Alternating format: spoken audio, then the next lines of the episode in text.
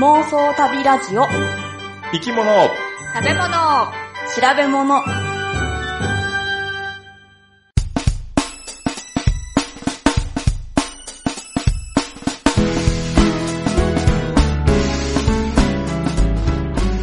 この番組は世界中の見てみたい生き物食べてみたい料理訪れてみたい国についてなかなかそのチャンスのない3人が調べたことをもとに妄想力を働かせながら語り合うラジオ番組です毎回生き物を一つテーマとして取り上げそれにまつわる生き物の話食の話旅の話をお送りします墓行ってるかい？グッチーです シーラカンスの実績を見てきました。ポチコです。収録70回分の原稿の重さを測ってみたら 225g でした。玉です。おうんー。それは重いの？おとりあえずなんか溜まったなと思って結構溜まったなと思って持ったら重かったから、うん測ってみようって思ったらうん。225g やった。ちなみに厚みはどのぐらいなんですか？厚み測ってないけど1センチいってんのかな？うん。あ結構やな、そうやったら。ううんん。なんか結構なんかやったんやなって、うん 満足感を得たよ。えー、あ、そう。だ私どのぐらいになったんだろちょっと置いてある、う。うん、置いてある。ファイルに入れてしまってありますけど。あの幻の第0回のやつも置いてあった。あ、ゼロ回あるかな。う。んえーぎ基本的に、あの、ネットの、なんていうの？ドロップボックスに入ってる。あ、うんこっちさん。はえ、じゃあ紙じゃない、紙じゃないんや。紙にしないで画面見ながら喋ってる。あー。そうん。へだから、まあ、何、メガなる何メガ、何メガもならへんから。グラムじゃないんだ。うん。何ビットになるのかわからんけど。ー。んだからこれがどんどん溜まっていったらな、うん。70回で 200g ちょっとやからさ、うんうん。140回になったら 450g になる。うん。じゃあ300回ぐらいすると1キロぐらい。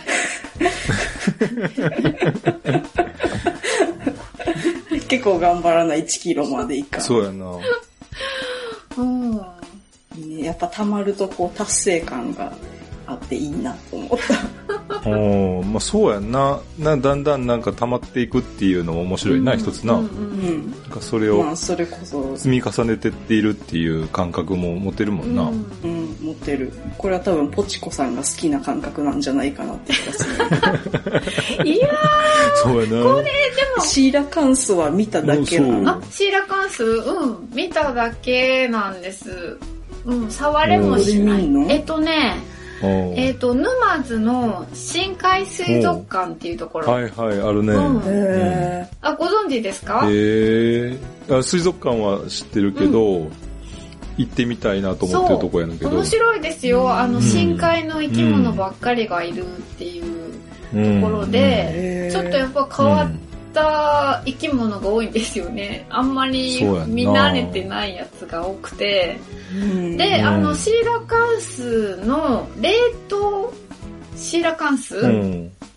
が、うんえっ、と、に、に、あれは2尾と2頭ですか？もうなんか大きいから、あれ、うん1尾2尾って感じもしないですけどね。うん。結構大きいですよ。100私の身長ぐらいある大きなやつが、ほんまもう2匹と、あとは、あの、剥製になったのが2匹うん。かな。で、剥製になったものの、えっ、と、内臓とか、あのーいろんなものも、あの、展示してあるんですよ。で、その中で、ふっと見たら、自責あったんですよ。おお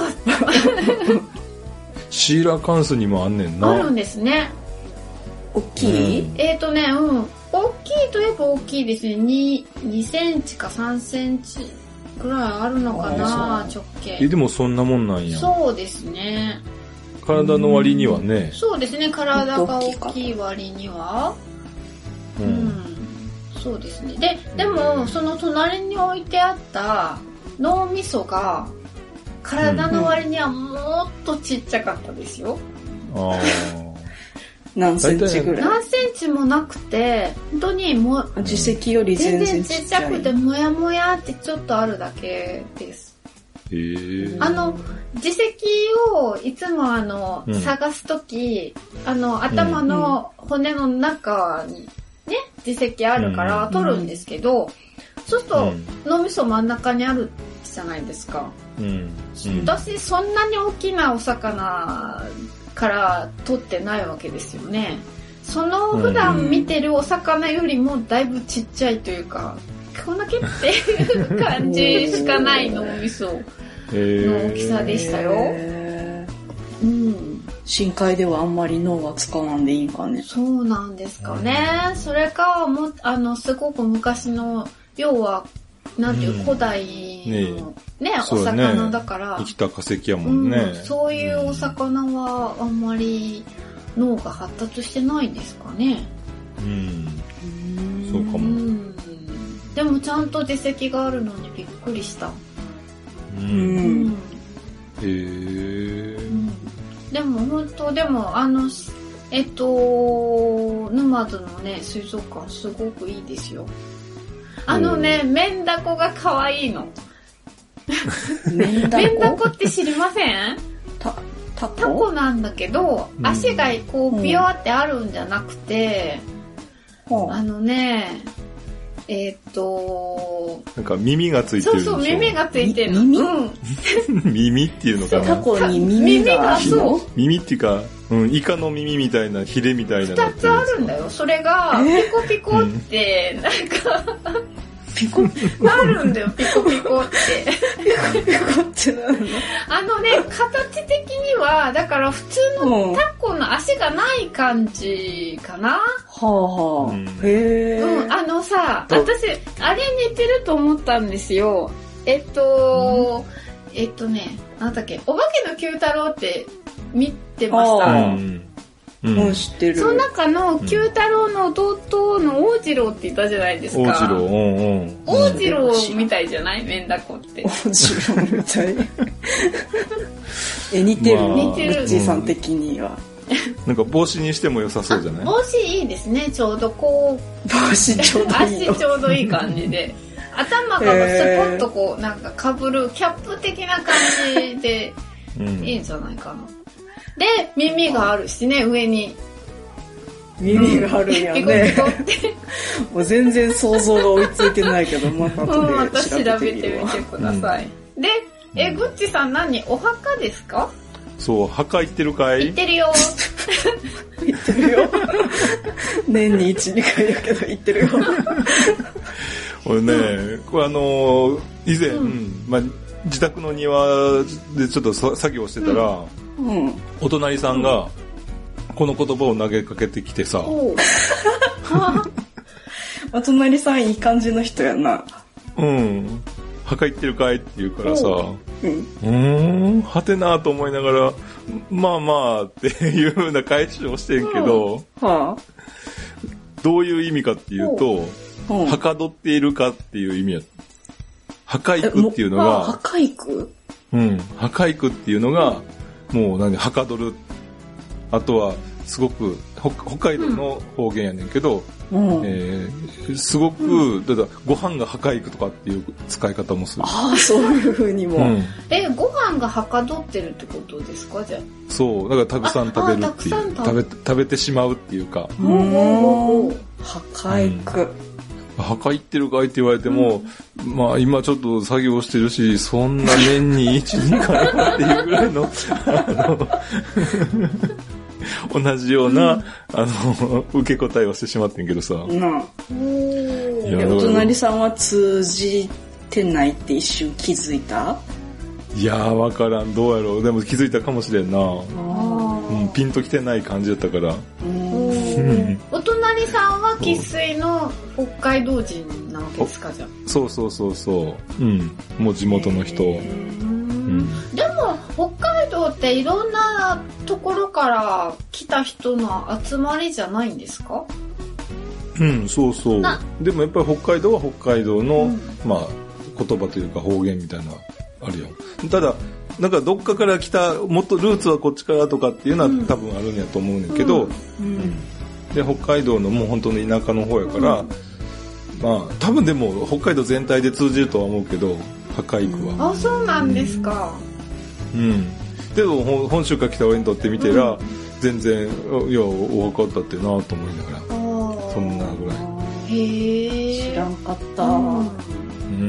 なんか使いたくなったな。そう、破壊区で破壊区。うん今日も収録が破破壊かな。壊区が。うんうん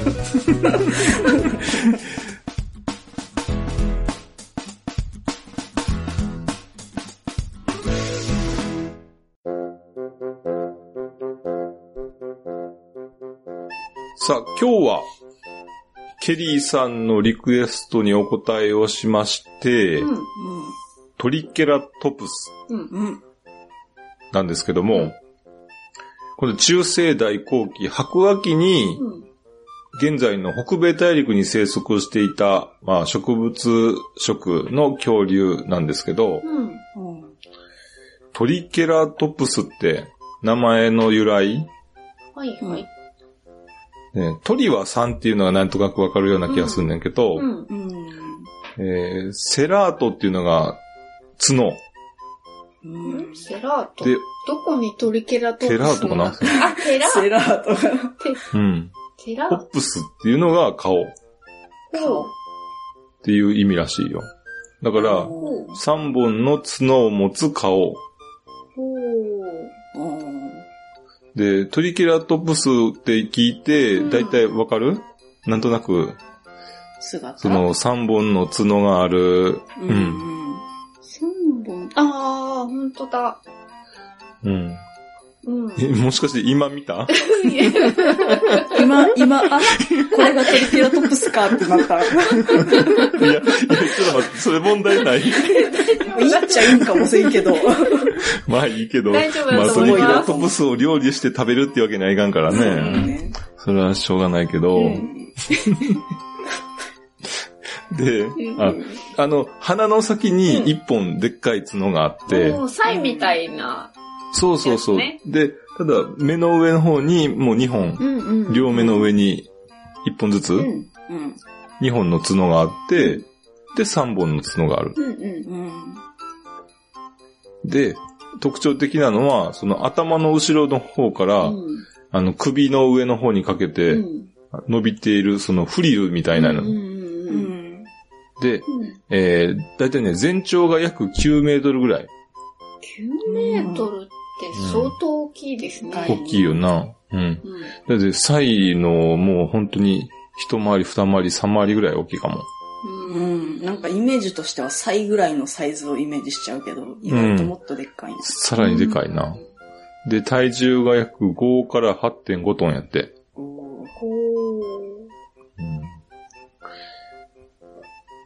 で、あの、化石がその発見されたっていうのう。が、うん1888年らしい。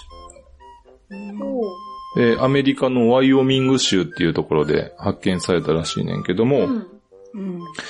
まあね、えーっと、早い段階からこのトリケラトプスって、えー研究されてて、うん。まあさ有名な、あの、恐竜の一つやと思うねんけど、うん。そうね。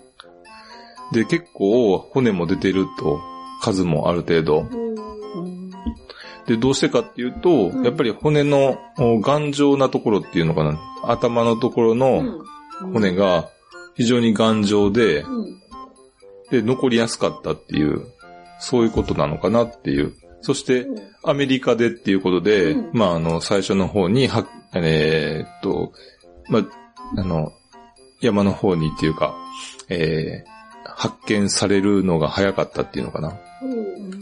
要は、ね、えー記述されるっていうかさ、多分みんな、もっと昔の人も発見してたんやろうけど、うん。それを、えーっと、学術的に、記述するっていう、そういうことを今までしてこなかったから、うんうんうん。それを初めてやったのが、まあアメリカだったとうんいうことなのかなとは思うんだけど、うんなるほどね。うんうん。あの、有名な恐竜、恐竜といえばうん何を思い出します？ティラノサウルス。なあティラノサウルスはやっぱりもう鉄板やんな。うん。これ、これを、これは絶対知ってるもんな。ティラノサウルスは。うん。一番知ってるかな。一番知ってるって言っても名前以外何も知らないけど。ああ、他ティラノサウルスね。ああ、ジュラシックパークのうんうんうん。やつね。そうそうそうそう。ああ、私名前はよく知らないな。本当にあの、ジュラシックパークに出てきた、その姿しか知らない。それぞれ名前ってあんまり知らないな。そう？例えば、あの背中にさ、大きなプレートがある、そのステゴサウルスっていうのがいるんだけど、ああ、聞いたことある。うん結構体大きくて、うん。あの首から、あのー尻尾にかけて、なんていうの？えープレート、骨、で骨でできてんのかな？多分。うん。おーとしか言いようがないねんけどわかったわかった。トゲトゲみたいうな。ん。そうそうそう。でもトゲトゲじゃなくて、その、うそれが板状になってる。うん。三角の板がうん背中にこう沿ってうん。乗ってるって感じですね。うんああ、うんこれね。そうそうそうそうん見たことあるある。うん。うん。他にもね、全長35メートルにもなるような、うん。えっ、と、アルゼンチノサウルスっていう巨大な恐竜がいる。おーあ、首がすごい長いやつ。長い、そうそうそうそうそうそあう。うん。だとか、でもこの辺、この辺は、でさっきのトリケラトプスなんかも、ーうん。この辺はね、どこ行っても出てくるんじゃないかなと思うんだけど、うん。あの、東山動物園にもいるでしょ？あああ、確かいるね。うあれなんだろう。トリケラトプスもいるらしいよ。あ、いましたっけ？あんまりうん。気にしない。なんか何頭かの恐竜の像がある。あるねあのゾーンでしょ？うんうんあ、でも恐竜といえば、あの、豊橋のノンホイパークなんかすごいいっぱい恐竜がいますよ。同じような、ああいうでっかいやつが？うん、でっかいやつが。へうーん、めっちゃいっぱいいる。へえ。うん。何それ真似たってこと？どっちがどっちを真似たのか。で、あの、以前、うん。あの、第34回で、うん。あの、リストロサウルスっていうのを扱ったかと思うんですけど、はいはい。はいやった。うん。やりました。ね、やったけど何をやったかは覚えてないよね。もしかして、あの、なんか、え？スコッスコップ三味線の時やな。プなんでスコップやったかが全く思い出せないけど、かろうじてそこだけ覚えて俺もう全然覚えてなかったからちょっと資料を見てみてんけど、うんる。うん。その時に、まあ、実質年代だとか、うんあと、ああの、地球の歴史を1年のカレンダーにするとっていうのを。やっててんけど。うん。で、地球の歴史を1年のカレンダーにすると、うん。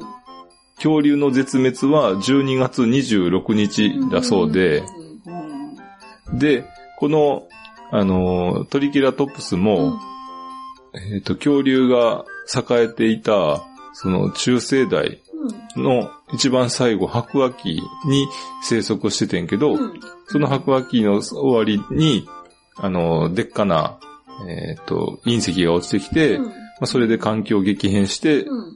絶滅してしまったとうんいうふうに言われてるねんけども、うん。最後までいた、えー恐竜のうちのひ一つと。で、その12月26日にお亡くなりになったということなんですけど、恐竜の、えー非常に詳しい先生がいらっしゃいまして、うん。で、毎年名物なのが、子供科学電話相談って夏休みにあやると思うんですけあど、うんで、この恐竜大、えー大先生が、小林義嗣先生っていう先生がいるんですけど、うん。えー恐竜好きの子供からその鋭い質問をいいっぱい来るんねんけど。それをこうもうがっちり受け止めて、で、なおかつ、もう俺の方が知っているぜとうん。いう、カウンターパンチをこう、与えると。いう、そういうのが、それはラジオ番組なんですか、テレビラジオ番組で、うん。NHK の、うん。うん、朝、えー、からご、午前中やってるよ。あ、そうなんですか。夏休みに入ってから、あ、えー毎日のように？毎日。で、えー高校野球が始まるまでと、高校、高校野球終わってからうん。の8月31日までかな。あの、子供科学電話相談が非常に面白くて、うんうん。結構毎年話題にはなんねんけど、うんで、えーある時、うんその小林先生が質問を受けるという時があってんけども、うん。うん。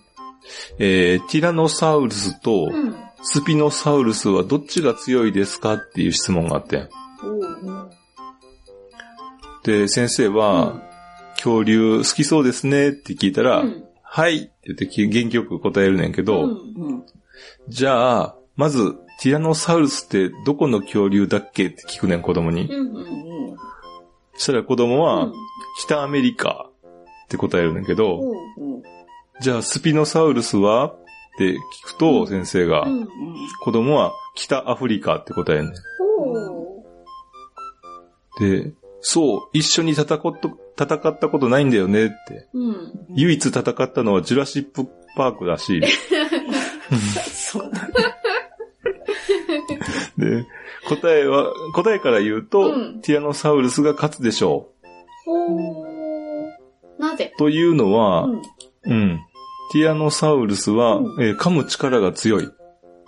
で、スピノサウルスはう、ん。どんな顔の形をしてるって子供に聞くねん、また。うんうん。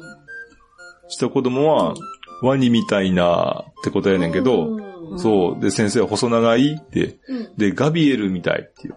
ガビエルって何ですか？インドガビエルって、ごガビエあるかな？ガビアル。ガビアうん。ガビアルって前、あの、ワニの時にもやったけど、ル。うん。あのー、えっ、と、口の先がちょっと細長くなってて、うん。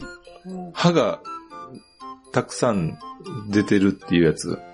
歯が出てるってのがさ、ああ、わかりました、わかりました。うん口がシューってな、あの、細くて長いんですね、ワニ。そうそうそうだそう。アリゲーターうんと、クロコダイルとうん、ガビアル。はいはいはいはい。うんちょっとユニークな顔ですね。そうそうそうそうそうそう。あれも、あの、間を、魚が通ったやつをかぶってこう、食べる。うんうん。そんな感じの食べ方するねんけど、うん。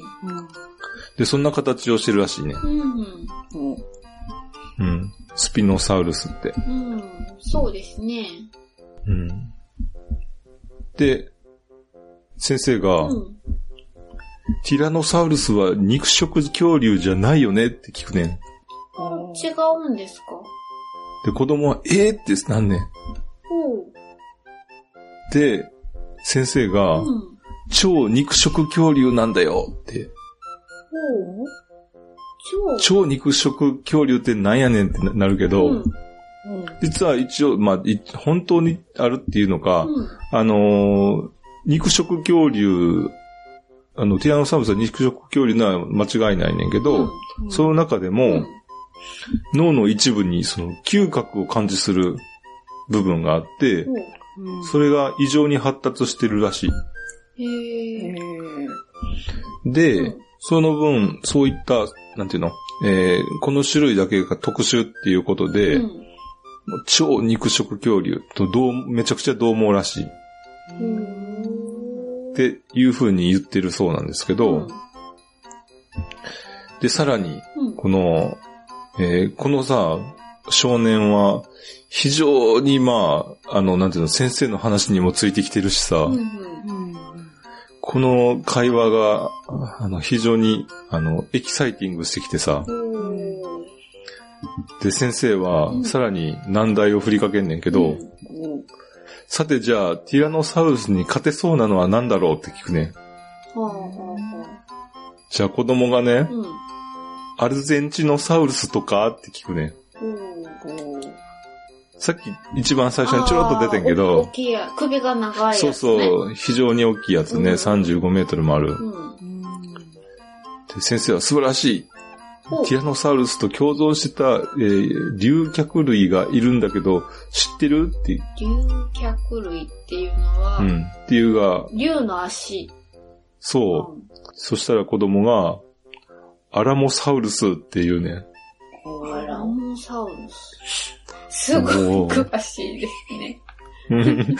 おお素晴らしいって言って、もう先生も、うん。ねアラモサウルスもすごく大きいからね、って、もしかしたら勝てたかもしれないね、っていうね。で、さらに、もう、さらにパン、カウンターパンチをこう投げかけんねんけど、うん。ちなみにスピロサウルスの天敵って知ってるって言ってね。なんかもう面白くなってきた。そしたらさ、うん子供はさ、うん。カンカロドントサウルスって答えるね。はおー、素晴らしい、参りましたって先生は最後もう参りましたと。めっちゃ楽しそう。楽しそうやろ？うん。これがね、2017年8月4日の出来事だったそうで、この先生がまた非常に面白くてさ、うんううんん。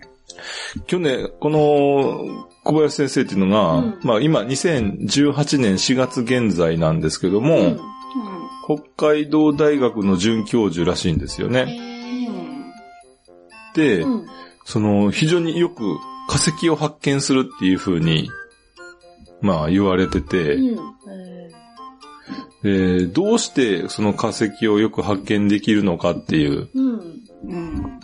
いろいろと、まあコツ、コツっていうのかな、うん。あるみたいやねんけども、その理由の一つには、身長の低さがあるというふうに思っているそうで、へいややっぱ国際調査になると、うん。欧米の研究者がたくさんいるんで、うん。みんな背が高い。うんうんで、えー背が低い方が地面に近いから目が よく見え見える。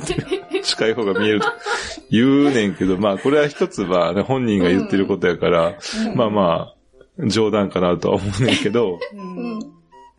で、この、あと残り二つが、うん。まあ、あれなんやと、あの、真髄なんやろうけど、うん。まず一つは、うん。そう人と同じところを探さないと。うん。同じ場所を通らないっていうことらしいね。で、やっぱね、見つけるにしても、うん。歩きやすいところを見な、歩きながらうん。見つけるから、うん。だいたい今まで見たところをうん。通ってる。そういうところじゃなくて、もっと人が歩かないようなところをうん。歩く。うん。で、帰りはう、ん。同じところ歩いた方がまあね、見やすいから、同じところ歩きたいのは山々やけど、うん。別のルートを使って帰ると。そうすることで倍の、うん。まあ、面積を見ることができるっていう。で、最後に、違うことをするっていう。あうん。同じことをやってたら絶対見つからないから、うん。人と違うことをするっていう、そんなことのようなんですよね。へで、実際にそうやって、うん。えーっと、ゴビ砂漠、モンゴルのね、南部に広がるゴビ砂漠でその恐竜の化石を、あの、発掘するっていう国際的な、まあ、キャンプというか、うん。えーそういう集まりがあって、うん。それに参加した時にも、この小林先生は、うん。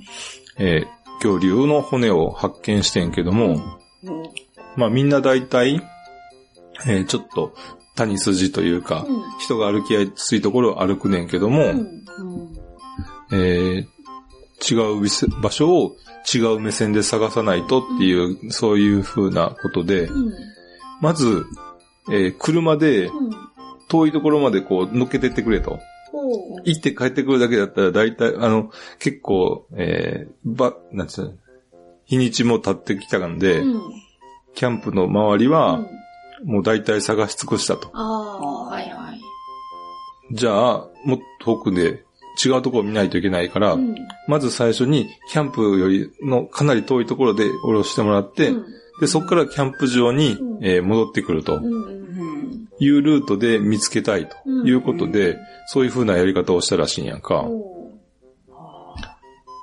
で、そうすると、で、かつ、誰もが通らないようなところ、急な斜面を、えー登っていくと、えーそこで、なんとなんとなく他と違う色の砂が混じってると。なんか他のところと違うぞというところを、うん。まあこれも、だって違うぞっていうところを嗅ぎ分けられるし、ね、うん。そういう嗅嗅覚覚っていうか、うん。なあ、うん。もしかしたら、ね、えー超肉食、肉食。の、かもしれない、小林先生も。うん。で、そこでちょっとさ、見つけて、うんそしたら、またそこも新発見だったらしい。へえたまたまなんやろうけど、でもそのたまたまを生み出す、うんまあ努力っていうのかな。うん本当は、それはたまたまじゃないかもしれんな。そうね、そうやらんと見つからんかったもんね、うん今まで。そうですねそうそうそう。で、そのね、この小林さんの手記の中にもちょっと書いてあってんけど。いつも、うん。えー一体何のために恐竜を探し出して研究をしているのかと。うん。恐竜研究はどのような形で人のためになっているのかと。うん。どんな人たちのためになっているのかと。そもそも人のためになっているのかと。よく自と自問自答するということをおっしゃってるねんけども、うん。で、結局はまあ、恐竜はうん。子供たちの夢にを与えられるような仕事だなとか、うん。あとはサイエンスの楽しさを伝えることができると。ね、仮説を立てて、うん。その理論立てて、仮説を立てて、うん。それを実証していくというサイエンスのう、ん。まあ、手法っていうのがここで身についていくと。で、あと、えー恐竜の研究のは、この進化のメカニズムを解明すると。うんうんうんそういうつな、解明にもつながるというようなことで、うん。えー人のためになっているよと、うん。というようなことで、うん。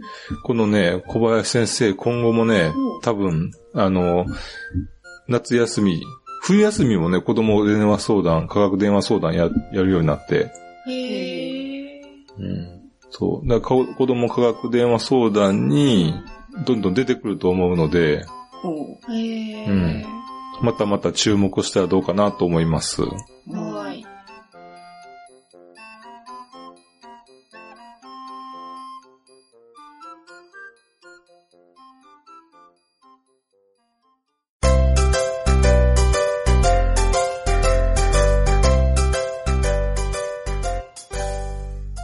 トリケラトプスの特徴ってさっきグッチーさんの話にあったみたいに、うんやっぱりまずは3本の角。うんうんそして、あの、後頭部から首にかけてあるフリル。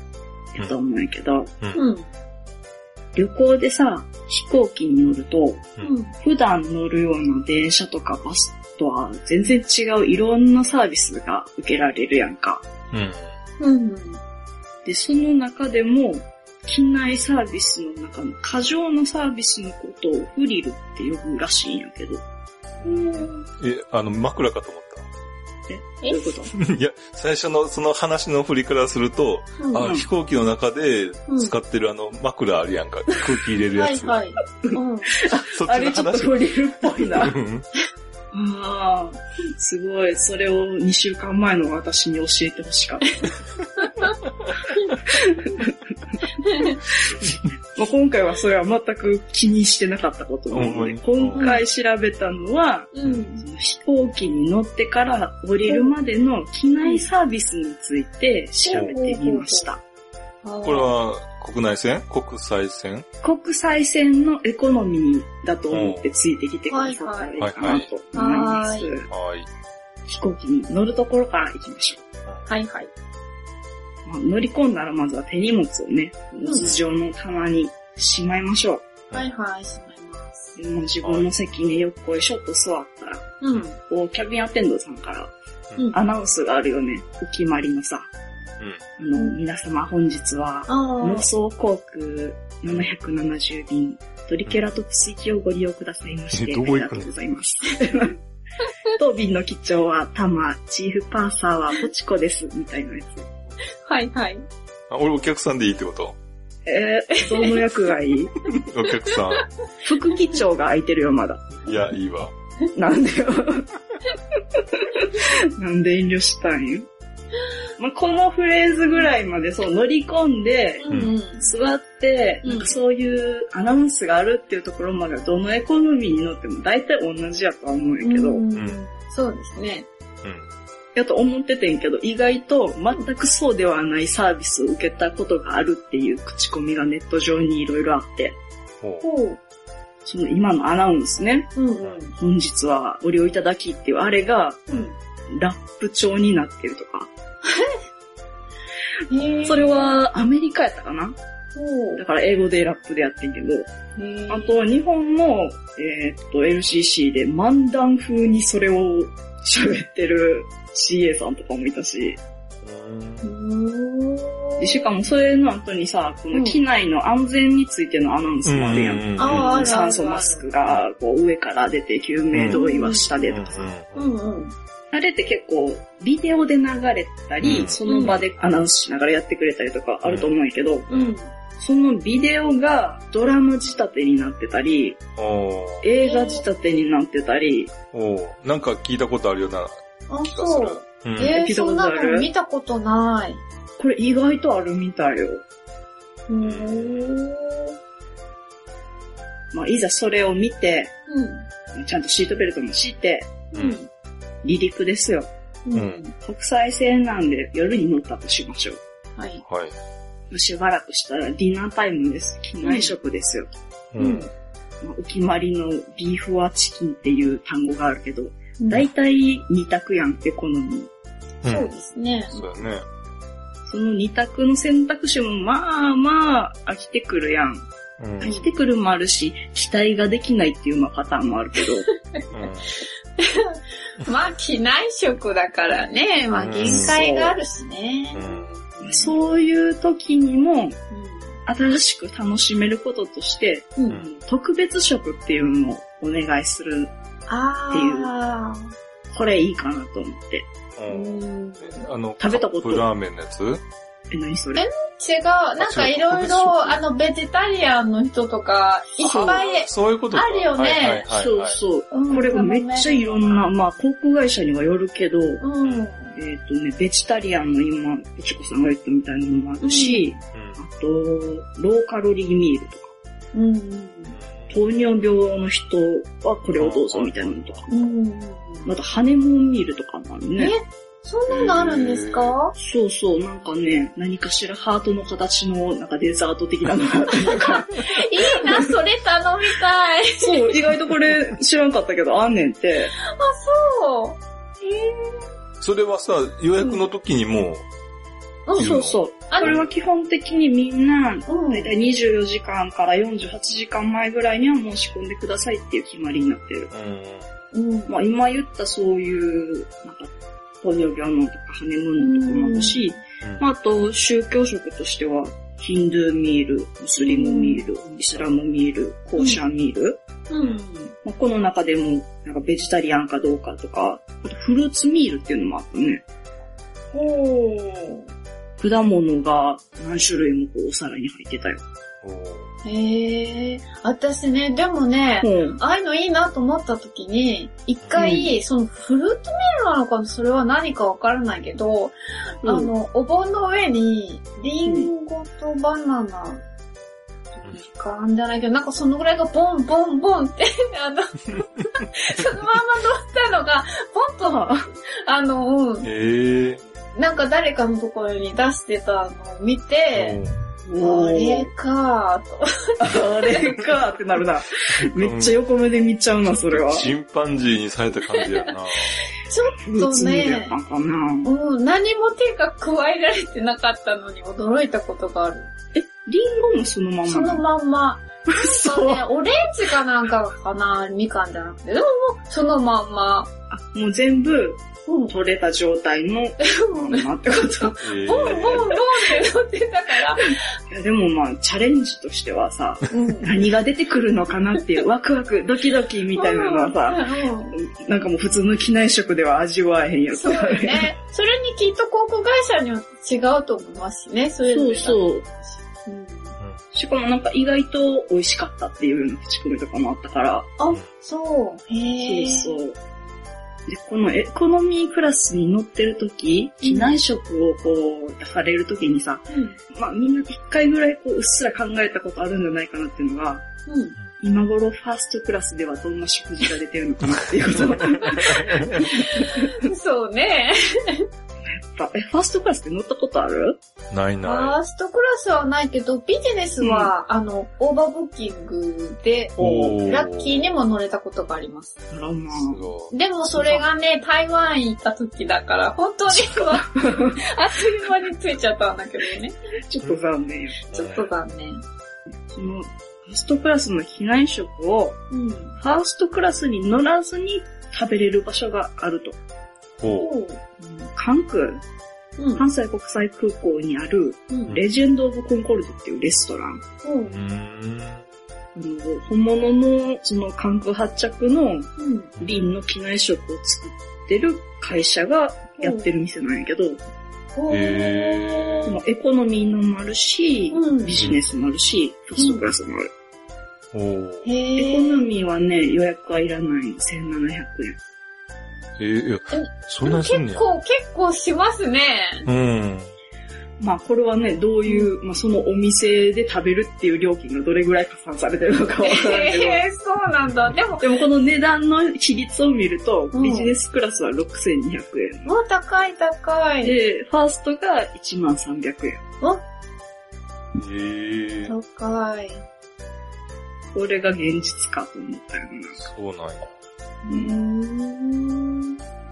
ファーストクラスに乗らなくても食べれるとはいえ、それなりのやっぱりお値値段段する。なねえ、関。空に行ってこれを食べるっていうのを考えると、そう、韓国行くのにも金かかるもんな。そうなの。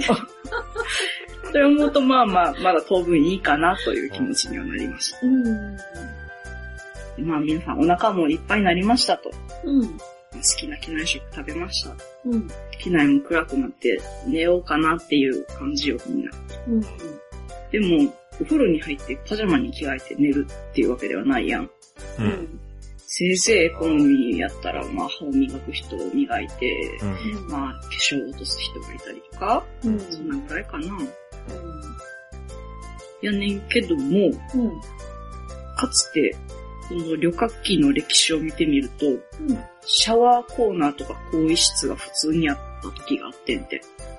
へー。今は、ファーストクラスやったらさ、いろんなアメニティセットがもらえたりとか、うんなんかパジャマみたいなやつもあったりするけど、うん。エコノミーにシャワーと更衣室があったら格段に快適だと思うんだけど。うん。うん。そうやでも、そんなにたくさんは作れないでしょ？な。うん。そうね、そう、争奪戦になる。ねそうそう、早くから並ばなきゃ。ね、積んどかないといけないしさ。うん。うん。ちょっとだけしか水も使えんやろ。うん。循環するわけにもいかんもんな。それを勘やだ。やだやだ。人が使ったやつが出てくるの本当に嫌だ。そう。で、うちの子もあれ、あの、ちっちゃい時にさ、宇宙飛行士になりたいって言ったけど、う。うんん。あ、の、宇宙飛行士になったらおしっこを再利用してまた飲むねんでって言ったら嫌だって言ってやめたみやめたい。そんな、わかりやすい進路そんなでも子供の夢を壊すお父さんどうですか？まあ、エコノミーでも、うこのアメニティも言えばもらえるものも。各航空会社によってある。うん。まあ、耳栓とか、櫛とか、うん。あとは、まあ、ボールペンとか絵はがきとか、トランプとか、うん。いろいろ実はもらえるらしいけど、ううんん。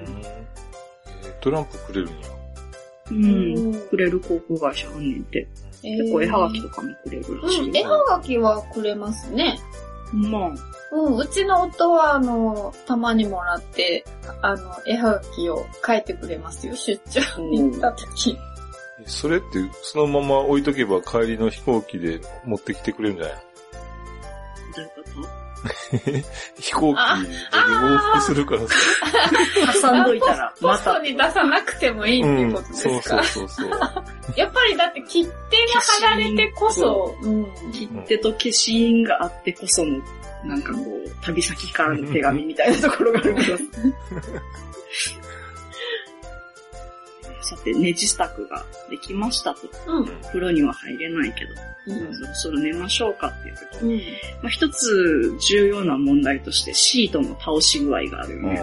あ前の人の倒し具合と自分の倒し具合っていう、うん。たまにすごいね、すごい、すごい勇気があるなっていう勢いの人とかいるけど、いますね。この具合はちょっと、未だにどう調整したらいいかわからんねんけど、でもその頃のファーストクラスはもう完全にフラットでベッドですよね。うんそうですね、今ね。うんただ、かつて、そのまた旅客機の歴史というのを見たときに、うん。本物のベッドが設置されてた旅客機があったらしいよ。おへー。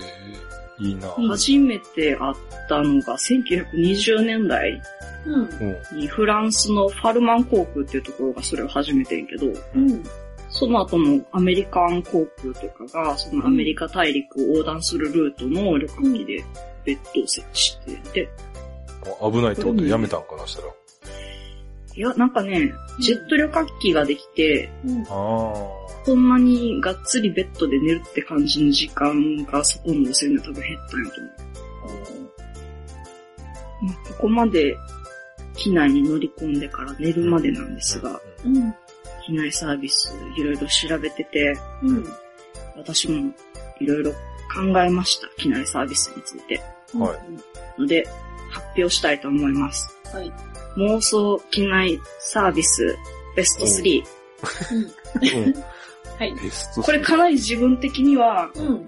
いい案思い浮かんだって思うから聞いてな。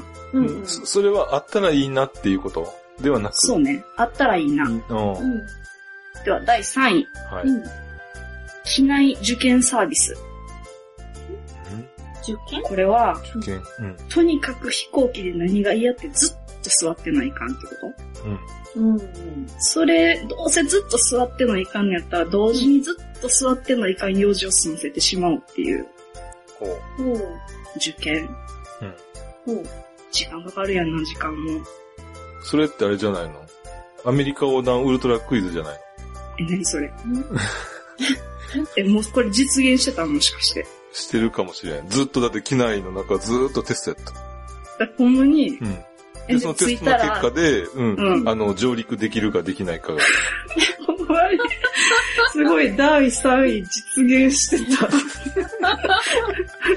でも、でもさ、その第3位はさ、別にあれやろあの、正解しなくても降りれるやろうん、降りれる。うんとりあえずもう、終わったっていう瞬間にバカンスに行けるっていうこと。うん。いいや。あ正解しないと降りれへんから、そのウルトラクイズは。それはちょっと辛いな。うん。これが第3位ということで。第3位がもう半分実現してるってことは、この2位と1位もい、や、わかるえ？あの、じまだ人、人類、あの、日本人の半分ぐらいはまだ知らないかもしれんから。そうか。軽く軽くね。40以上やっと大体分かってくれるかあ、もしれない。そうなんや。うんはいじゃあ、広まってくれるといいなということで、第2位いきます。はい。機内美容院。ほう。ほう。あ、もうじっとしとかないかんの。もう、ね女の人なんかさ、うん髪の毛切って、染めて、パーマ当てて、トリートメントしてとか言ってたらさ、何時間もかかるやん。ほう。あれをうん。機内で済ませてしまおう。ほう。なんならヘアセットまで機内で済ませてしまおうという。あ飛行機の中にお店作ったら？美容院うん。あいいと思うねんな、それ。まあ、ハサミ使うのは多分難しいあ、から、そうか。ハサミ以外のもの、パーマとかカラーとかさ、そう飛行機の髭剃りやってこう、シューって動いたら大変やもん。怖いの。美容院やからしね。でもこの2位は割と、なんていうかな、それいいな、現でも。実的な部分があるでしょ、う。ー。うんんうん。じゃあ、第1位いきます。はーい。これは、うんシートの形状に関するサービスなんやけど、うん。こたつシート。確それはね。足冷えるよね。そう、もう各航空会社、シート、うちのシート快適ですよ、こんなここがこんな風にいいですよって売り出してるけど、うんどうせずっと座ってなあかんねやったら、あの、うん立ち上がるのがもう嫌になるぐらいのこたつを使えばいいじゃないと。うん。しかも機内ちょっと寒いもんね、こっちも。そううん、寒い。そう、欧米人仕様になってるからな。あ、そうなん、あれは。なんか欧米人はなんどうしてもなんか半袖で過ごしはるよね。うん。おー。なんでかな。いや、寒く感じないらしいですけどね。そうなんうんや。体質なんや。うん。うんこたつシートは多分日本人が集まるんだけど。いいんじゃない日本人だけこう、輪になってね。うんうん。みんなでこう、うん足を絡め合い合わせたら。氷こたつでさ、うんそんなんな、うんできたらいいよなって。うんまあ番外編として一個温泉シートっていうのも考えたんやけど、ちょっと難しいかな。あー足、足湯シートが。あ足湯シートとかいいね。ああ、いいですね。うん。意外とこう、夢広がるなとうん。思いました。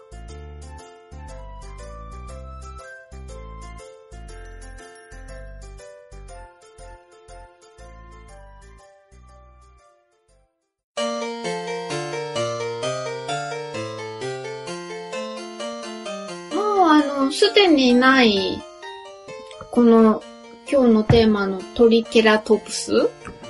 うんのことがなんでわかるかっていうと、さっきグッティさんも言ってたみたいに化石とか骨とかが発掘されるからですよね。うん。う。うんんで、昔食べられてた食べ物も遺跡から発掘されることがあります。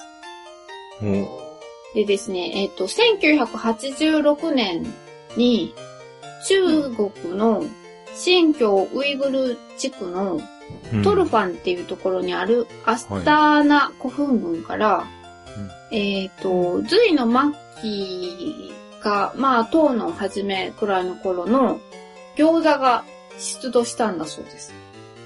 餃子が？うん。餃子ね、ちゃんとお椀に盛られて、こうお椀に入ってたらしいですよ。それはね、鎖もせずに、そのまんま、はそなんか乾燥しちゃったか、う。うん。何をしちゃったんやろね。そう。あの、この辺は、へなんかすごく乾燥してる地域らしくて、雨が降らないから、まああの、埋められて、多分すぐに水分が、こう、何外に出ちゃって、だから腐らずに残ったんじゃないかっていうことで、で、もう本当にあの、形は、しっかりそのまんま残ってたらしいんですよ。ー今の餃子と同じあの形の。それが同じ形なんですよ。で、原材料は小麦粉で、中身はお肉だったそうですよ。うん。で、あの、発見された時は薄い黄色だったみたいですけど、なんかね、時間が経って、あのーなんかカビちゃったみたいで、ちょっと今は黒っぽくなってるっていう話もあるらしいですけどね。酸素に触れちゃったか。うん、そういうことですね。うん。うんっていうことでですね、まあ、あの、唐の時代、だいたい600年代くらいに、あの、もうすでに中国には餃子があったっていう、まあ、証拠が見つかったわけです。うん。だけど、まあ、あの、発祥の地がどこかっていうのは、あの、まだちょっと分かってないそうです。えっ、と、で、今日はですね、もうあの、世界中で食べられている餃子の話をしようかと思うんですけど、はいはい。はい。で、まずは、でも餃子の一応定義、今回話す餃子の定義を、まあ、一応決めました。はい。はい。えっ、と、小麦粉を練った生地で、肉や野菜を包んで火を通したものを基本的にまあ餃子としようと思います。もう焼き、水、揚げとかっていうのは関係なく、関係なく火を通したもの。だけどまあはいはい一応小麦に限定しました。え、小麦じゃないやつもあるってこと？あ、ありますあります。そば粉で作ったものとか、トウモロコシの粉とか。うん。えっ、と、で、えっ、と、餃子の名前、まあ、あの、世界各地に餃子っぽいものはあるんですけど、で、いろんな名前がついてますよね、その地域地域で。うん。うん。で、えっと、餃子の名前で一番多いのは、やっぱりでも中国語由来のものなんだそうです。うん。中でも一番多いのが、満島系あうん。あの、今は北京語でマントっていうと、小麦粉を発酵させて作った蒸しパンのことを指すらしいんですけど、あの、昔はその餃子みたいなものをマントって呼んだみたいですね。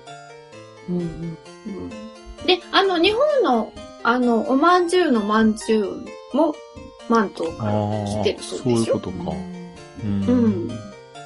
でですね、えーっと、一応ざっと名前を紹介すると、ウズベキスタン、カザフスタン、キルギス、アルメニアはマントゥ。イ、モルドバはマンティーヤ、アフガニスタンはマントゥ。イ。うん。あの、アフガニスタンのこのマントは、あの、以前あの、アフガニスタン料理を習いに行った時に作ったんですけど、うん。あのー蒸し餃子で、えっ、と、上に、えっ、と、トマトソースとヨーグルトをかけて、ミントをこうパラパラって散らしたやつでしたよ。うんで、具の中にあの、レンズ豆も入れましたね。お肉と、あの、野菜と。うん。美味しかったですよ。美味しそう。うん。あとね、トルコも、えっ、と、マントゥイって言います。へえ。うん。で、トルコのやつはすごいちっちゃいんですよ。本当にね、指の先ぐらいの感じのちっちゃいやつ。そんなちっちゃい。すごいちっちゃいのが、あの、お皿にこういっぱい、ドンと盛られてきて、で、あの、やっぱ上にヨーグルトと、なんかちょっとあの、臭みのある油がかかってました。私が食べたものは。うん。で、あの、このマントゥー系っていうのは、うんあの、シルクロードのトルコ系民族によって中国から西の方へと伝えられたのではないかっていう風に言われてます。うんあと中国語由来の名前は、うんえっ、と、坊主っていう、包む子供って書いて坊主。これモンゴルの坊主だし、あとあの、チベットとかネパールのあの、モモ。うんうん。あれも、あの、中国語なんですってね。ううんん。なんかね、難しい字書いてあったんで、ちょっと説明はできないですけど。えー、そううん、なんや。でも中国語なんですって。うんうん。はい。で、えっ、と、次に、ロシア、ロシア系に行ってみたいと思います。えっ、と、ロシアは、えっ、と、ペリメニって言いますし、ポーランドはピエロギ。あと、うんベラルーシ、ウクライナ、ラトビアはバレーニキ。リトアニアはコルデュナイ。うん。っていう名前がついてるんですけど、えっ、と、これはやっぱり、これも中国の餃子がモンゴル、東シベリアできて伝わってきたっていう説が有力なんだそうです。うん。で、あのーまあ、はっきりしたことはわからないんですけど、私の感覚でいくと、その、中国とロシアの、あの、餃子の違いって、皮の伸ばし方、皮の作り方が違ううんと思うんですよね。あの、中国って、ひ生地をちっちゃく切って、うんで、それを伸ばしますよね、一枚ずつ。うん。でも、あの、ロシアの方って、バーって大きく伸ばしといて、うん。で、それを、あの、コップとかで、ポコンポコンって型抜きしますよね。うん。だからそこら辺がなんかその中国風の作り方と、あの、ちょっと西洋風の作り方となんか違うように思うんですけどね。うん、なんとなくそんな感じやな。うん市販のさ、うん。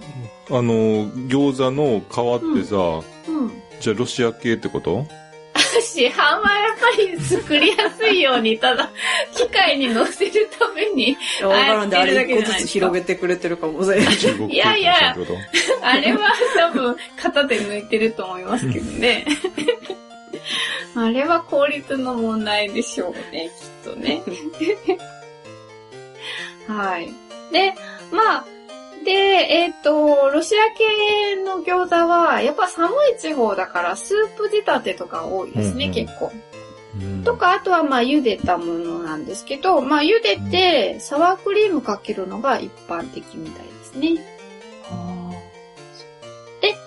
今度暑い地方なんですけど、うん暑い地方は今度は揚げタイプが多い。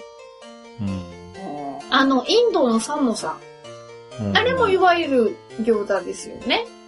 うんそうね。うん。あとね、中東だとエジプト、シリアとかレバノンはサンブサっていう、やっぱりサモサみたいなのがあるし、うんあとね、アフリカのチュニジアはね、ブリックっていう、あのーやっぱ揚げ餃子で、ここはね、でもね、割とちょっと大きめで、えっ、と、お肉と野菜と、あとね、生卵をね、入れるんですよ、ポンとうんで、包んで揚げるから、卵がこう、半熟状になってとろっと。なんで、あとエチオピアの、えっ、と、サンブーサ。これはお肉とお豆が入ってますね。で、えっ、と、海を渡ってアメリカ大陸の方に行くと、うん。えっ、とね、ブラジルに、あの、ザ餃子っぽいものがあって、うん。えっ、とね、名前がパステルって言うんですけど、うん。これはあの中国の移民の方が伝えたっていう話で、うん。なので、あの、やっぱり餃子の皮じゃないですけど、パステルの皮っていうのが市販されてるらしくて、それもロシア式かな？そうですね、まあ、やっぱくり抜いてある？うん。で、結構ね、それ使って、あの、いろんなね、あの、具を包んで、うん、うん食べてるみたいです。で、えっ、と、日本なんですけど、うんえっ、と、日本の餃子が文献に現れてくるのは江戸時代です。うんえっと、文献に現れる餃子は、あのーずっと、あのー江戸時代から蒸し餃子しかなかったんですけど、えっ、と、うん昭和6年以降、えっ、と、焼き餃子が、あのー見受けられるようになります。うん焼く方が後なんやね。焼く方が後です。昭和6年って何があった年かわかりますか？昭和6年？うん。あ、はいえー、ろ、露光橋事件違うな。ああ、近いです。満州事変。まあ、満州事変事件も、うん、まあ、そのあたりですね。はいはい。うん。ろうん。まあ、あのーその、あたりの時代ぐらいから焼き餃子が日本にこう入ってきた。うーん。で、なんでかっていうと、もともと焼き餃子っていうのは、うんあの、中国ではもうあんまり焼き餃子を食べるとこってないらしいんですけど、うん。あの、中国の山東省では焼き餃子が、あのー食べられてたらしいんですよ。で、山東省からたくさんの人が、あの、うんその、旧満州にね、うんあの、入植してたんですって。うん。うん。で、日本人も満州行って満州国を作りましたよね。うん。なので、あの、そこで、あの、日本人が、その、えっ、と、山東省の方が多分作った餃子と出会って、うんで、あ、これが美味しいっていうことで、まあ、日本にもたらされたんじゃないかっていう。そしたらあれか、あの、うん。中国の一部を、うんもう中国の食べ物だっていうことで取り入れちゃったみたいな、そんな感じか？まあ、そうですね。でもね、あの、満州には、あの、満州のそこのあたりは、普通に蒸し餃子とかを、あの、ん食べてる、あの、地域なんですよ。うん。だから、目にはしてるし、食べてるとは思うんですけど、うん。そんなに気に入らなかったんですかね。美美味しいと思わなかった。うん、焼いたやつが美味しいと思ったんだと思うんですよ。うん。どっちもあったのに、焼き餃子だけが日本に入ってきた。おっーていうことです。はい。でも今じゃもうみんな餃子大好きですよね。うん今日も食べました。そうです。今日ど、うんえーっと、どうなんですか？作ったやつですか？今日は揚げ餃子ですね。あの、え何日か前にみんなで作って、うん。それを冷凍しておいて、うん。今日は揚げ餃子を。食べましたよ。いいですね。うんえっ、とですね、えっ、と、2009年度なんですけど、の、日本の餃子の市場規模っていうのは2000億円強うんだそうです。でですね、その中の内訳で、手作りが1100億円。外食が400億円。チルドが、手作りの方が多いってこと？そうなんですよ。半分以上が手作り。で。そう。意外でしょ？だから、うんあと、今冷凍とかがすごくあの、美味しいとか言って、ね、みんな買ってそうじゃないですか。うん。でも冷凍なんてね、200億円しかないんでしょだから、1割。で、グッチさんは、で、それは、皮は、どうやロシア式やで。うんあの、あれですかあの、市販のそうです。やつですね。はい。でもですね、皮からみんなで手作りするのも楽しいですよね。うん、やったことないわ、それは。あ、そうですか。一回やったらめっちゃ腕が大変やったのは覚えてる。そうですか。あの、でもね、あの、ロシア式もいいですけれど、ロシア式はほら、買い置きできないじゃないですか。うん、うんでもほら、手作りなら小麦粉は買っておいとけますよね。うん。うん。うん。なので、今日は、えっ、と、餃子の皮の作り方を紹介しようと思います。はい。で、えっ、とね、えー水餃子、蒸し餃子用と焼き餃子用。まずどちらが知りたいですか、もう焼き、水餃水餃子か？気が合いませんね。すごい真っ二つに。どっちにしましょうかね？水餃子でお願いします。はい、じゃあ水餃子。はい。うん。水餃子作る場合はですね、うんえっ、と、小麦粉に、だいたい小麦粉の1から2%のお塩と、うん。それと小麦粉の重量の、えっ、と、だいたい5割強重量のね、半分。うん。だから、えっ、と、小麦粉が 200g 使うんであれば、うんお水は 100g ちょっと 100cc ちょっとってことですね。うん。を、あの、加えてしっかりこねます。うん。で、まあ、しっかりこねたら、えっ、と、まあ結構長く、できるだけ長く休ませてください。うん。だからまあ、いやいやいやいやいや。あのーまあ半日ぐらいでいいと思います。はい、はい、休ませて、すうーんと、休ませたら、まあ、あの、えっ、と、1枚ずつぐらいの、あの、大きさに切って、まあ、伸ばす。まあ、それだけです。はい。で、次、焼き餃子いきますよ。はい。はい。焼き餃子はですね、小麦粉に、同じですね、1から2%のお塩。うん。それから小麦粉の重量の、今度はちょっと多いですよ。6割ぐらいうん。の、えー、水ではなくて熱湯を入れてください。と、へはい。え。熱湯を入れるので、すぐ混ぜたいですけど、手を入れるとやけどしますので、うん。まず箸でぐるぐるぐるって混ぜてくださいね。しっかりね、ガーッと。で、こう混ぜてると、まあちょっとあの、冷めますので、うん。で、まあ手が入るなって思ったら手でこねて、うん。で、まあ、こっちはですね、まあちょっと、どうでしょうね、10分ぐらい休ませとけばいいと思います。うん。で、あとは、熱湯です。だから、えっ、と、焼き餃子とうん水餃子の皮の違いっていうのは、焼き餃子は、うんえっ、と、小麦を熱湯で固化するわけですよね。伸ばしやすいですし、あの、薄く伸びます。なので、焼き餃子の方は薄いので包んで焼くとパリッと出来上がりますし、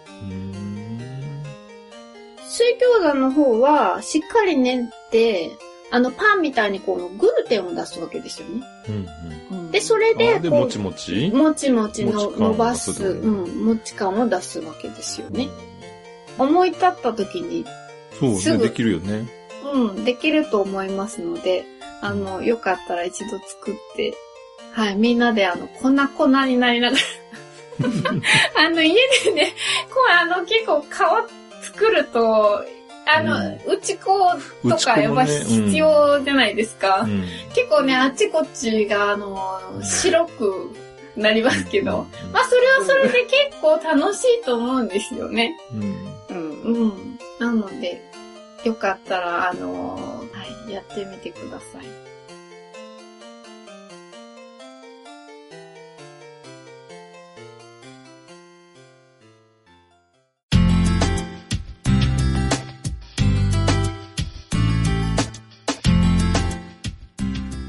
それではエンディングです。はい。じゃあ、今日もじゃあメールを2通読んでからお別れしたいと思います。さようなら。さよなら。どういうことですか？なんか、ついていけないんですけどなんかさ、なんか今日、ぐっちさんさ、なんか、元気ですか？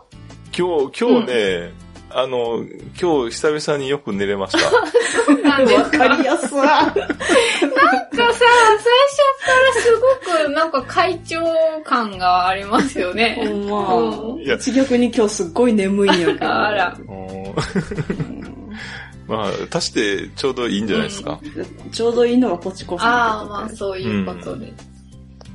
はい。じゃあ、メールを、はいはいはい、お願いします。はい、じゃあ1通目読みますね。宮中さんからいただきました。ポチコさんのアサリを美味しく食べられる潮干狩り攻略法のコーナーをお聞きして思い出したことがありました。皆さんはアサリやハマグリの中に5ミリから1センチくらいのカニが入っていたのを目撃したことはあるでしょうか？どうやらこれはピンノと呼ばれる隠れガニの仲間で、アサリなどの貝に入り込んで、そのまま貝の中で一生を終えると言われています。貝を食べるというわけでも、寄生するわけでもなく、貝殻に一層しているだけの存在と聞いたことがあります。結構な確率で目撃されるらしいです。僕は一度も見たことはなかったですが。小学校低学年だった頃の僕は、図鑑でこのピンのを見て、あまりにショックすぎて、1、2年はアサリの味噌汁を食べるとき、真剣な眼差しでアサリの身を取り分けて、カニが出てきたときに、いつでも逃げられるように身構えていたものでした。皆さんは図鑑で見た、今でも覚えてるショッキングなものはあるでしょうか？ということです。ありがとうございありがとうございました。で、でも、これ、あ、いいですか？これ、宮中さんって書いてないですけどね。あ、名前。名前が。でもこれ宮中さん。宮中さんだと思うけど、もし違うかったら、名乗ってない。お名前は書いてないけど、多分宮中さんやっていうことで読みました。いや、なんか、これを見たときに、なんかあの、うんほらもう、宮中さんって、この間、去年、お会いしたじゃないですか。もう、うんうん結構親しくなると、あのー、自分のことを名乗らなくなりません？あ電話とかでもさ、なんわか。名前を言うのが、ちょっと照れくさいみたいな。なんかもう、もしもしあのさ、みたいな。そうそうそう。なんかもう、宮中さんと私たちはそんな関係なのかな、とうん。思いました。はい。はい。一人で完結してたうな。んで、ピンのね。ピうんンね。そうなん、初めて聞いた。ああ。え、見たことない？私見たことはあります。この名前は知りませんでしたけど。あ、見たこうん、とある。あるあるある。よく茹でられた状態でうん、な。います。うん、まあ。うん。でもこれ一生ここにいるだけっていうことは知らなかったです。うんちょっ、とあの、入ってきて、ちょっといただけで、それで、アサリと一緒にね、捕まっちゃっただけの子なのかなと思ってた。うん。なんか大きくならないんですかねもうちっちゃいまんまなこれに合わせてどんどん大きくなっていくんじゃないの？うん、そんなに回大きくならないもんね。うん。あアサリってでもどこまで大きくなれるんでしょね5センチぐらいにはなれるんじゃない？う ?5 センチぐ5らい。センチ？結構大きくなれますね。うん。でもその、やっぱりカニはじゃあ、5センチの中に入らなきゃいけないから、2、3センチぐらいまでにしかなれない。うん。まあでもその他ぎゅうぎゅうでしょ。うん。うんうん。あとか、あとね、なナマコのさ、うんお尻から出入りする隠れ、隠れガニじゃない、あの、えっと、なんだっけ、え隠れ魚っていう魚がいるけどね。ナマコのお尻から、いや、ナマコの中に住んでるってことですか？そう。あの、ナマコの中って空洞ですよね。うん。うん。うん。その中にいるんその中に、うん。その中で隠れてんねん。まあでも安全う。なんんだ。安全なんそう。や。うんへー。だから別に、ナマコにとっては何ともないみたいやけど、そこに、あの、住処として、ううんん、いるみたいです。へー。うんうーんまあなんか、いろんな住処を探すんですね。うん。そう。うん。うんすごいよな。まあでも、他の生き物だってさ、いろんなとこにね、住処を持って、で、あの、そこに住めないもの、住めないと思ってても、住ん。じゃうやつもいるしさ、うん。あの、なんだっけあれ、ニッチか。はいはいはいはい。ああ。前やった、うんなニなッチを、そこの、えー場所なり空間なりうん。餌なりをうん。分け合って生活してるっていうことだからさ、うん。そこに何かが、あの、未利用資源があればそこに食らいつく生き物がいてもおかしくないもんな。それが、ナマコのお尻の中やったり、うん。意外すぎるけどうんそう。よくそんなとこ利用しようと思ったよな。うん。そうですね。じゃあ次行きますか。えっ、と、さえこさんからいただきました。グッチーさん、絵はがき届きました。ありがとうございました。自分がロンドンに行ったのは、キャサレイン妃のロイヤルウェディングの時だったはずなので、早7年前。とっても懐かしく絵はがきを拝見させていただきました。表のアリさんはグッチーさん、お手製ですか？いっぱいいる。かわいい。そうそう、動物リクエストですが、うさぎをお願いしたいです。以前実家でかわいいかわいい垂れ耳うさぎを飼っていたのですが、去年突然帰らぬうさぎになってしまいました。手術用の麻酔がダメだったようです。うさぎはエキゾチックアニマルというくくりで、犬猫よりも麻酔が難しいということは後になって分かったことでした。大好きだったおやつの果物。食べ過ぎると健康に悪いとかなりセーブさせていたのですが、今となってはもっと食べさせてあげればよかったとかわいそうな気持ちでいっぱいです。ポチコさん、お家のワンちゃん、猫ちゃん、存分に甘やかしてかわいや、可愛がってあげてくださいね。では、またメールします。ということです。ありがとうございました。ありがとうございます。ありがとうございますで、あの、メール、うん。えー、ロンドンのお土産のメールをお送り、あ、メールって絵はがき。ね。うん。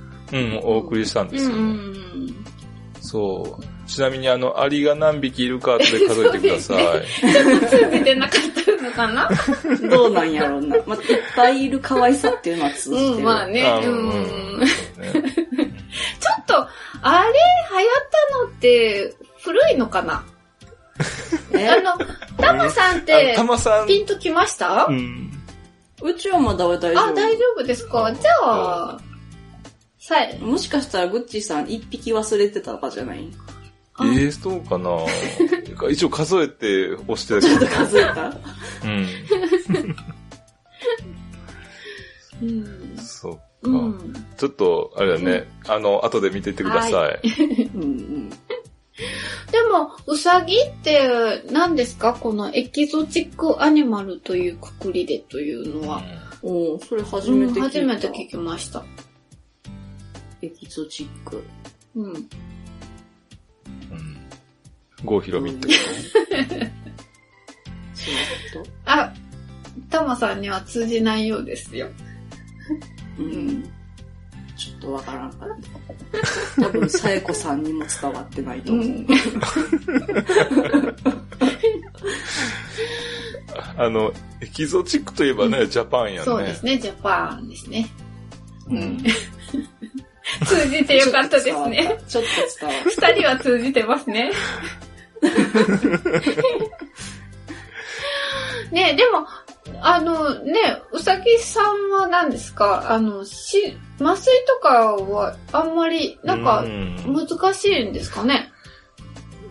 やっぱり小動物ってさ、少量の麻酔であかなり効きだとか体調やっぱあるんじゃないのかと思うけどね。か、聞きやすいんですかね？人間に対する1ミリと、ね、い犬猫に対する1ミリじゃ全然違うやまあね。で。も、あれじゃないですか犬とかだと体重測って、で、うんその、うんまあ人間のあれと換算して、で、量決めるんじゃないんですかね。うん、と思うけどうん。な。あただやっぱりね、ちょっとずれただけで違うあもん。ー、そうですね。ということで、じゃあ、はい。ね、えー、さやこさん、うんありがとううごございましたた。ありがとうございました。えーこの辺でじゃあ終わりにしたいと思いますけども、うん。えー皆さんの、えーな旅行のお話だとか、動物リクエスト何かがあれば、ぜひぜひ送ってください。はい。えー宛先をじゃあお願いします。はい。メールアドレスは、妄想旅アットマーク gmail.com mousoutabi アットマーク gmail.com です。お待ちしてます。はい、おお待ちしてます。す。じゃあ今週じゃなくて今回はうん、この辺にして、うんお開きにしたいと思います。はい。じゃあ次回またお会いしましょう。さようなさよらな。ら。さよなら。